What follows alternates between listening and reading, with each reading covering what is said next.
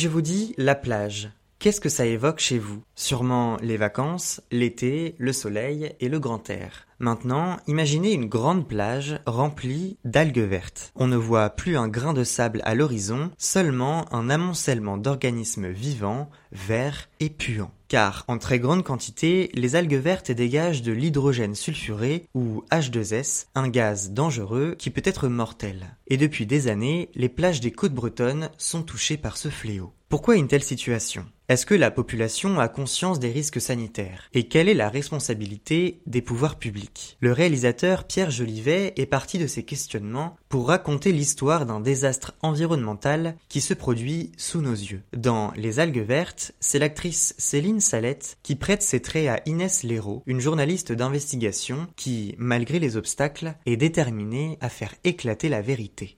Les projecteurs d'écran s'allument lentement Bande-annonce. Vous voulez bien me raconter ce qui s'est passé? Oui. D'après ce qu'on sait, euh, Thierry va quitter l'entreprise vers 8 heures. Il va charrier des tonnes de bouts d'algues vertes en putréfaction, dégageant de l'H2S, l'un des gaz les plus dangereux du monde. Et on est allé reconnaître le corps euh, avec la gamine. Mon fils, il était tout noir. Ils ont dit que c'était une mort naturelle. Mais l'enquête continue, non? C'est aux autorités de décider si une enquête continue ou s'arrête à Madame Leroux. Bonjour, je suis journaliste, je fais des reportages sur la Bretagne. Je vous appelle au sujet des algues vertes. Et c'est à cause de l'agriculture, c'est ça? C'est ce que je voudrais savoir. Je suis désolée, mais ça va pas être possible. Ils font tout pour pas me parler. Dès que tu t'approches des algues vertes, ça pue dans tous les sens du terme. Je pense même que ça peut être dangereux. Vous avisez pas à foutre par terre notre belle région. Si je tombe mal. Tu tomberas toujours mal. Lâchez-moi ce que vous faites Vous êtes comme qui dirait la femme à abattre. Vous savez, tout le monde a peur dans cette affaire. Faut comprendre qu'ici, chaque famille a quelqu'un qui travaille dans l'agro. Vous, la FNSEA, c'est vous qui choisissez les ministres de l'Agriculture? C'est pour ça que les agriculteurs nous élisent. Vous savez ce que c'est la vraie violence? C'est le prix du lait. 30 centimes le litre depuis 30 ans. Tes reportages, ils font trop de remous. Les écolos vont encore nous faire chier. Les autorités mentent et jouent avec la vie des gens Faites attention à vous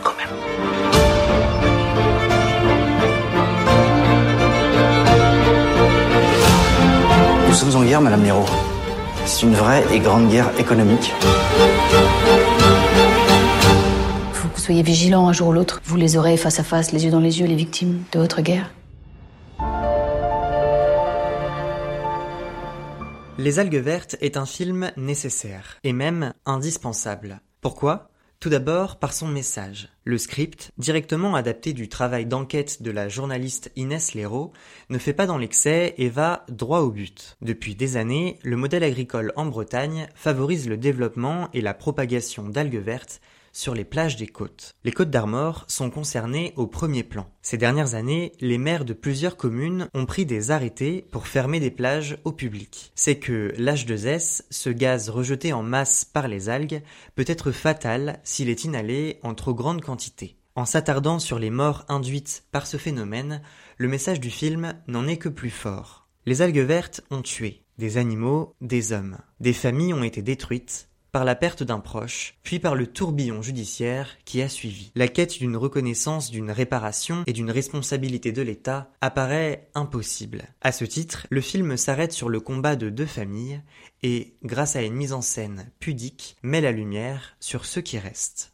Ce qui donne aussi tout son honneur au film, ce sont ses conditions de réalisation. Pierre Jolivet et Inès Léraud ont travaillé main dans la main, s'appuyant sur la bande dessinée de la journaliste, intitulée Algues vertes, l'histoire interdite. Mais ils ont dû faire face à des interdictions de tournage de la part de plusieurs mairies bretonnes. Le film aurait pu ne jamais être réalisé. Pierre Jolivet a rusé et tourné de nombreuses séquences, caméra à l'épaule. L'Omerta, la loi du silence. Pour le réalisateur, ce mal ronge la Bretagne et l'empêche de faire face au problème et donc de s'en débarrasser. Ce déni habilement exploré dans le film à travers différents points de vue. Les familles endeuillées, les agriculteurs de la région ou encore les responsables politiques. Ce climat de pression est pesant, lourd et apporte au film toute sa substance. Du coup, les algues vertes ne se retient pas d'être cru dans ce qu'il raconte à l'écran. Certains échanges entre Inès et des responsables politiques sont totalement lunaires. L'acteur Jonathan Lambert campe par exemple le rôle d'un député breton qu'Inès interroge plusieurs fois. S'il se montre coopératif au début, son comportement change bien vite et l'hypocrisie qu'il affiche devient rapidement insupportable. La soumission d'une élite aux intérêts économiques des géants industriels de la région, en d'autres mots, l'enjeu de la rentabilité agricole est si important en Bretagne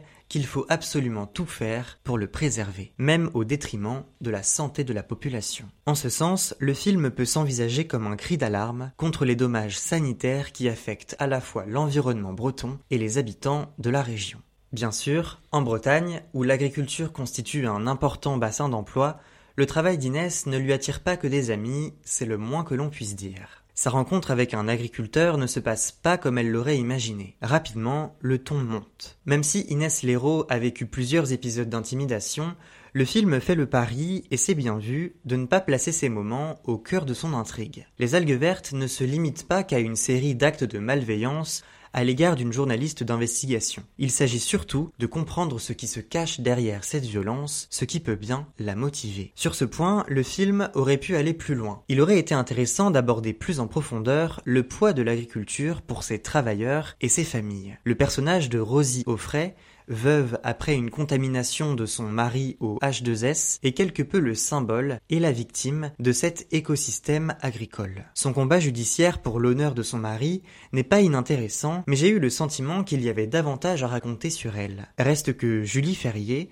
qui incarne Rosie Offray, est incroyable de justesse dans ce rôle où elle fait du mutisme sa bouée de secours. J'en aurais voulu plus pour ce personnage qui m'a vraiment touché. Une des réussites du film, la place qu'il accorde néanmoins à ses personnages. Si Inès est bien sûr la figure principale, son activité de journaliste l'a fait graviter autour de nombreux interlocuteurs, ayant chacun leur histoire à raconter, leur point de vue à faire valoir. Et sur cet aspect, presque chaque protagoniste bénéficie d'un temps d'écran suffisant pour laisser sa trace chez le public. Céline Salette livre une partition de très bonne facture dans la peau d'Inès, journaliste rigoureuse, qui ne manque pas de détermination et de ténacité, si bien que toute cette histoire tourne à l'obsession pour elle. Le jeu de Céline Salette m'a semblé monter en puissance à mesure que le film avançait. Les algues vertes parvient à poser les enjeux de son propos assez clairement. À travers l'idée d'engagement, Inès cherche avant tout à informer la population locale des dangers qu'elle encourt. Et ça commence d'abord par les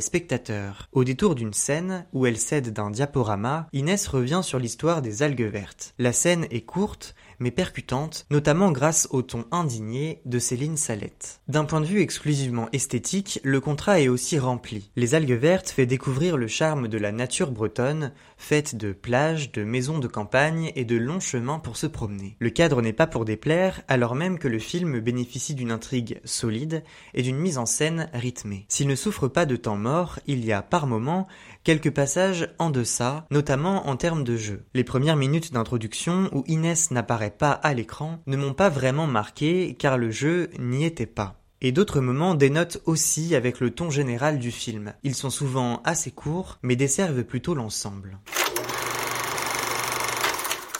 Les algues vertes est un appel pour la vérité, un appel à briser l'omerta autour d'un véritable scandale sanitaire qui frappe la Bretagne depuis des années. À travers une mise en scène classique et habile, le réalisateur Pierre Jolivet signe l'adaptation réussie d'un travail journalistique d'envergure. Par l'intermédiaire de son instigatrice, Inès Léraud, le film lève le voile sur les causes d'un drame environnemental aux conséquences dévastatrices pour la population et son territoire. Si l'interprétation de Céline Salette est convaincante et élève le film, son scénario connaît quelques embûches en offrant à l'écran des passages dispensables. C'est la fin de cet épisode d'écran, un épisode un peu spécial d'ailleurs. C'est le 53e de ce podcast. Et le dernier pour le moment. C'est avec cet épisode 53 que je referme cette saison d'écran. 53 épisodes passés à parler de cinéma, de films, de réalisateurs, réalisatrices, d'acteurs et d'actrices. 53 épisodes passés à vous donner l'envie d'aller au cinéma, l'envie de vous évader. Alors, pourquoi 53 et pas 50 ou 55 Eh bien, comme pour beaucoup de choses, c'est le hasard de la vie qui entre en jeu. Il y a eu des irrégularités dans le rythme de diffusion des épisodes, j'en conviens. Pour arriver à un résultat convenable et surtout réalisable, il a fallu faire des choix. Un podcast, c'est une aventure, avec les autres, mais aussi avec soi-même. Une aventure que je vais poursuivre, je ne dis pas adieu au cinéma. Dès mercredi prochain, Écran sera de retour pour une deuxième saison. Et il y aura de nouveaux objectifs afin de s'améliorer sans cesse. Pour ouvrir le bal de cette nouvelle saison riche en cinéma, quoi de mieux que la Palme d'Or du Festival de Cannes? Le drame français Anatomie d'une chute, réalisé par Justine Triet, avec Sandra Huller et Swan Harlow, sera au programme. Et surtout, d'ici là, n'oubliez pas d'aller au cinéma.